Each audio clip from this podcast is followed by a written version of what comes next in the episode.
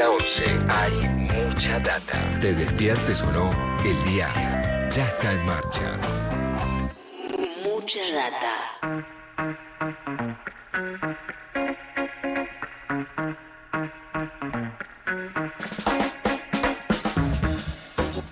Muy bien, seguimos adelante. Venimos repasando en todo este tiempo, bueno, qué es lo que está sucediendo también en Latinoamérica, más allá de la realidad de, la Argentina, que es bastante agitada, ¿no? Pero venimos siguiendo mucho de los temas latinoamericanos que nos importan, nos interesan mucho. Además, tenemos un gran especialista como Juan Macar, que nos propuso en esta semana hablar un poquito de la conformación de este instituto ideal, ¿no? Un espacio para, pensar el desarrollo de América Latina desde el progresismo, ¿no? Hay muchas cosas para, que atraviesan a, todos los países latinoamericanos que queremos repasar y que, se pueden ver en términos globales. Está en línea con nosotros Gabriela Rivadeneira, que forma parte del Instituto Ideal, es expresidenta también de la Asamblea Nacional de Ecuador y le damos la bienvenida a nuestro programa. Gabriela, ¿cómo andás? Bienvenida, buenos días.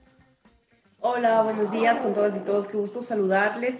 Y sí, en efecto, pasan tantas cosas en nuestra región que estar conectadas, conectados, que estar interrelacionados, pues siempre nos va a ayudar a tener una mirada más global, más amplia y sobre todo más solidaria. Así que un gusto estar con ustedes esta mañana. Está buenísimo porque dijiste estar conectadas y me parece que tu, tu, espacio ahí, digamos, tu lugar en este, en este espacio, eh, también tiene que ver con el desarrollo de la posición de las mujeres, ¿no? Dentro de la, de la política latinoamericana que también es un, es un lugar que estuvo relegado durante, durante mucho tiempo. Está buenísimo que las voces de las mujeres empiecen a aparecer y tengan peso hoy en este, en este debate.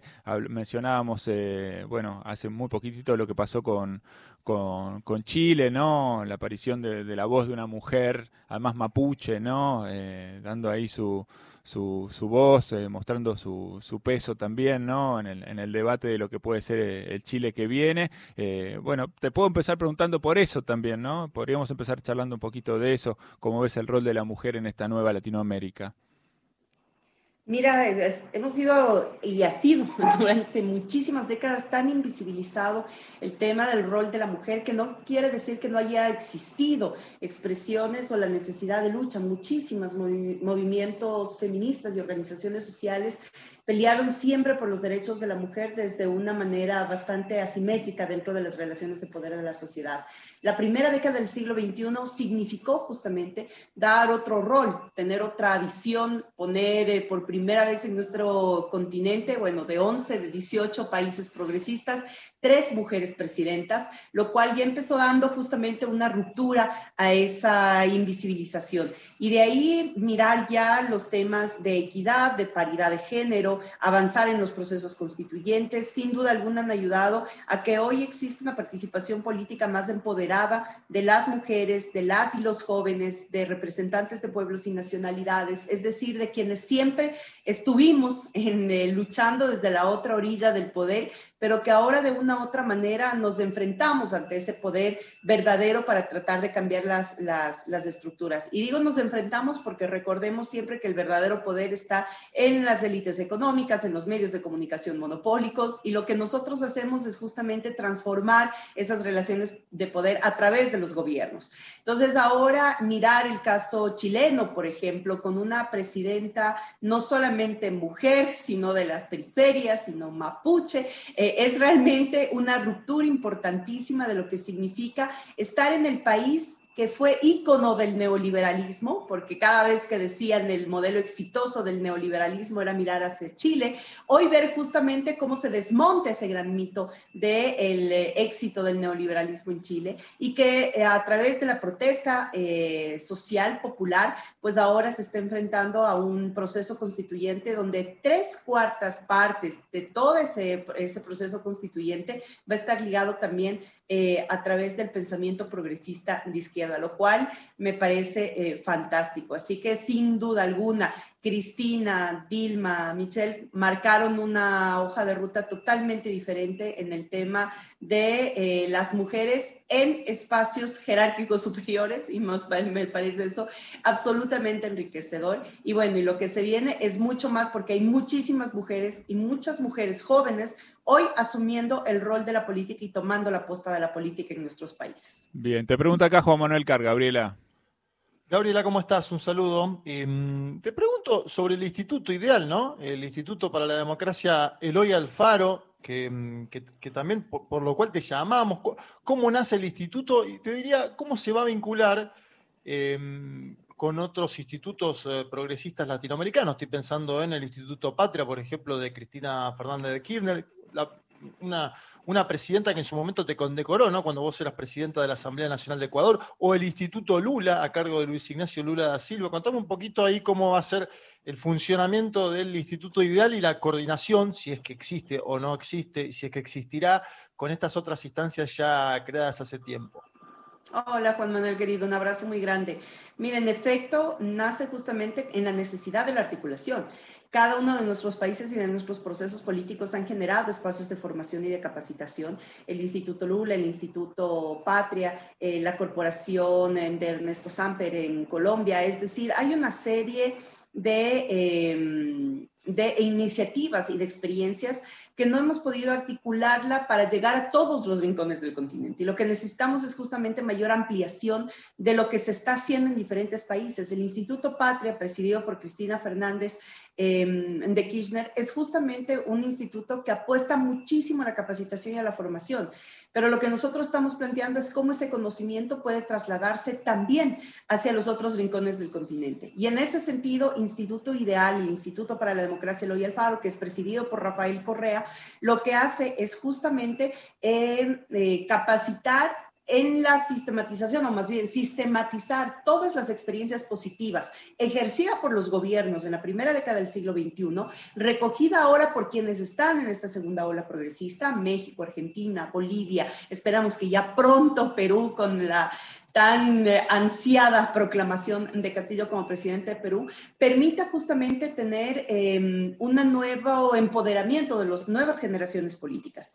Y a esto nos referimos porque una de las fallas del progresismo, de nuestros procesos nacionales y populares, fue no sistematizar, no plasmar la información, la traducción de lo que estábamos haciendo, es decir, la redistribución de la riqueza, la gratuidad y la universalidad de la educación, de la salud, la soberanía, el cambio de la matriz productiva, entre otros, Claro que los tenemos en indicadores, en indicadores de desarrollo, pero no los tenemos en una traducción del por qué hacerlo, por qué eh, trasladarnos hacia un cambio de la superestructura de nuestras sociedades, por qué avanzar hacia un cambio de la matriz cultural, de tal manera que hay herramientas que son absolutamente claves y claras que las estamos dejando a un lado y eh, me parece que hay ya un camino avanzado y que eso ponerlo al servicio de las nuevas generaciones no solamente va a enriquecer el aprendizaje, sino lo va a poner a la vanguardia para ser mucho más efectivos y eficaces al momento de hablar de progresismo. Cuando nos dicen que ya no hay nada que hacer, que ya todo está dicho, de esto desde una mirada muy neoliberal, muy occidental, pues nosotros tenemos que seguir demostrando que por supuesto hay alternativas y las alternativas están desde el lado justamente del progresismo regional.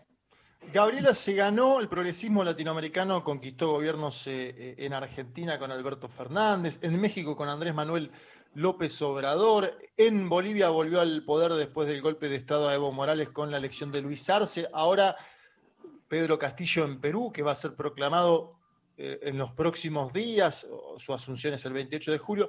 ¿Qué pasó en el Ecuador puntualmente? Visto y considerando que obviamente que, vos sos ecuatoriana, ¿qué pasó en el Ecuador para que esa nueva ola progresista eh, no llegue y se ponga en este caso un banquero como Guillermo Lazo? Esa es una de las preguntas más difíciles que nos encontramos no solo ahora con el banquero, sino hace cuatro años con el acto de traición del expresidente Moreno. Y digo que es la pregunta más compleja porque yo creo que al inicio, hace cuatro años, ya venía fraguándose lo que es este gobierno de transición a la derecha.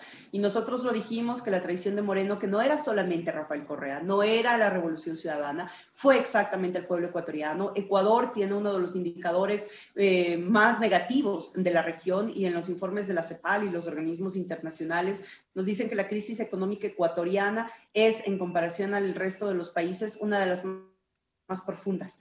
Y eso es causado justamente por este retorno de una profundización de políticas del Fondo Monetario Internacional, una minimización del Estado, un retorno hacia mirar a los procesos de privatización, pero además un abandono total de las políticas sociales que han logrado que 6 millones de ecuatorianos nuevamente retornen a estados de pobreza y pobreza externa. Estoy hablando de una población de casi de 17 millones de ecuatorianos, de tal manera que la situación es bastante compleja. En ese marco, em, ahora el presidente Guillermo Lazo ha venido cogobernando con Moreno durante todos estos años. Lo que se ve en este mes ya de ejercicio de su gobierno es justamente una continuidad de la política económica. Eso quiere decir que vamos a seguir en manos de las grandes élites económicas, de la banca privada, del monopolio de la producción, importación, exportación, etcétera. Es decir, no cambia y no tiene eh, vistos para cambiar. ¿Dónde fallamos? Fue justamente en no comprender que hay nuevas dinámicas sociales, que hay un nuevo despertar de otras oleadas que se mueven no necesariamente por temas de eh, clase o por temas económicos, sino por causas. Y las causas mueven muchísimo ahora a clases medias y a nuevas generaciones. El feminismo, el ambientalismo, el animalismo, es decir, eh, Creo que necesitamos desde el progresismo sintonizar de mejor manera. No pasa eso en Argentina, obviamente, con el movimiento feminista, que es una de las grandes eh, lecciones y aprendizajes que tenemos en la región, pero sí en Ecuador. Y en Ecuador una de las cosas también que no hemos podido romper es este gran, em, no solo el monopolio de los medios de comunicación, sino además la falta de ética y de calidad moral que tienen estos medios de comunicación.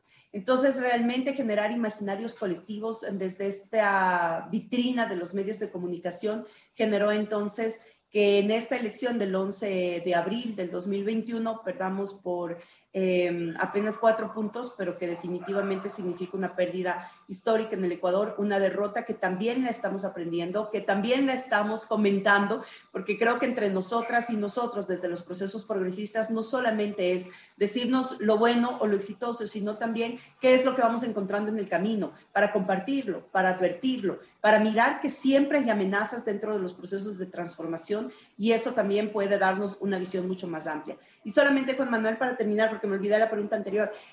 Eh, la condecoración a Cristina fue en Ecuador, lo hice cuando yo estaba de presidenta de la Asamblea Nacional, condecoramos a nuestra querida compañera Cristina Fernández Kirchner, lo haríamos mil veces, porque además era el momento en el que iniciaba el lawfare o que estaba el lawfare más fuerte y en su apogeo saliendo justamente en Argentina, ya teníamos a nuestro primer preso político Lula da Silva, y en ese momento condecorar a una mujer que además es una estratega que tiene una visión regional, que de la que deberíamos aprender muchísimas y muchísimos de nosotros, pues eh, fue para mí un honor realmente hacerlo. Así es que em, creo que también de eso se trata, lo que debemos seguir construyendo e ideal, el Instituto para la Democracia está justamente generando estos espacios. Es decir, ahora estamos en un curso de capacitación sobre mujeres, poder y política en América Latina. En septiembre eh, empezamos un curso sobre economía desde una mirada nada ortodoxa liderado por Rafael Correa. Es decir, Rafael se ha planteado cómo enseñar la economía no como ciencia exacta, sino como una ciencia política, de aplicación ideológica política. Así que ahí vamos a tener muchísimas herramientas para compartir con las nuevas generaciones y el próximo año vamos a seguir con una serie de capacitaciones que vayan en esta tónica, ¿no? En la tónica de compartir desde la experiencia propia de quienes ejercieron gobierno hacia las nuevas generaciones que están ahora tomando la posta en varios espacios gubernamentales y de representación social y política. Está buenísimo esto que planteas, eh, Gabriela. Lo pienso en términos de que, bueno, es muy importante formar a, las juventudes, ¿no? Incorporarlas a la política y que tengan las herramientas para, bueno, para entender la realidad y, que, no, que no los confundan. Eh, las, eh, las derechas, el neoliberalismo, los movimientos libertarios utilizan mucho las redes sociales, ¿no? Para, para vincularse, para transmitir su información, para incluso, bueno, para, para hacer recorrer por esos caminos, ¿no? Muchas de esas falsas noticias que empiezan a circular o, unas miradas sesgadas, ¿no? Respecto de la, de la realidad y lo que significa la, libertad. Son caminos eh, bastante directos porque muchos de los, de los jóvenes y las jóvenes eh, se vinculan muy fuerte con las, con las redes sociales. Eh, te pregunto si ustedes también piensan en, en, abarcar o, en llegar a las juventudes por, por vía de esos medios o, bueno, la idea es trabajar con, con, estos, con estos cursos que vos estás contando, con estas propuestas que vos estás planteando. Creo que son temas integrales que hay que empezarlos a plantear también, es decir, em, no solamente los temas de capacitación, sino ligados a los temas de publicaciones. Y en época de pandemia se generaron una serie de plataformas digitales que nos permiten que esas publicaciones estén cada vez más al alcance de nuestras manos. Ya lo hizo la globalización con el Internet. Ahora las plataformas virtuales nos permiten estar conectados em, en todos los lugares del planeta. Por decirte, ayer empezamos el curso de mujeres y teníamos... Eh, empezamos con 240 dirigentes y líderes inscritos, de los cuales son de 30 países del mundo, lo cual estamos sumamente contentos porque se unieron incluso de Europa, de Estados Unidos, de Canadá, es decir, una serie de gente a participar en el tema de la capacitación que nos motivó muchísimo. Entonces, por la misma razón, utilizar redes sociales, utilizar plataformas digitales, generar medios de comunicación alternativos, se vuelve cada vez más imperante. Primero, por un respaldo y una solidaridad a los que ya están, porque no es fácil hacer medios alternativos en un mundo con una comunicación tan monopolizada,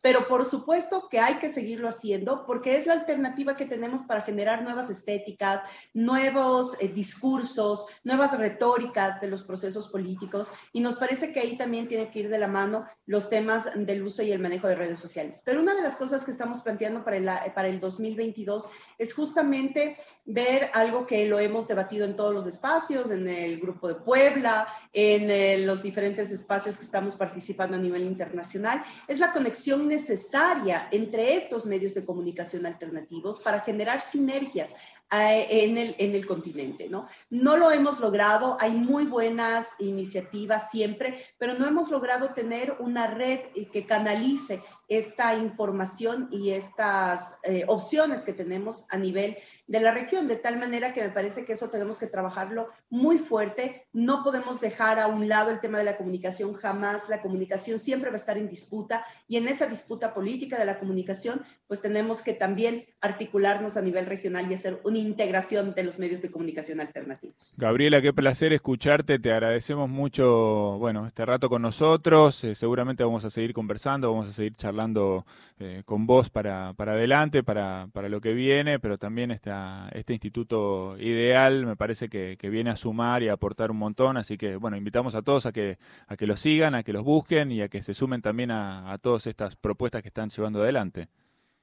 Muchísimas gracias a ustedes, les envío un abrazo gigante, mucha fuerza también, la estamos pasando muy complejo, son tiempos eh, de resistencia, de resistencia personal, familiar, social y bueno, siempre muy pendientes de lo que está pasando en Argentina. Felicitar por todo el proceso de vacunación, felicitar por todo lo que se está haciendo ya en temas de reactivación económica, eh, siempre mirándolos, observándolos y bueno, y siempre tratando también de aportar desde donde estamos. Hoy desde México, un gran gran abrazo, un gran saludo a todas y todos ustedes y hasta una muy próxima vez. Bueno, muchísimas gracias. Un, beso grande. Gabriela. Ahí está, Gabriela Rivadeneira, entonces, una mujer crucial también, importantísima, central en la construcción de, de la nueva política de Latinoamérica, pasando hoy por mucha data nacional rock. Mucha data.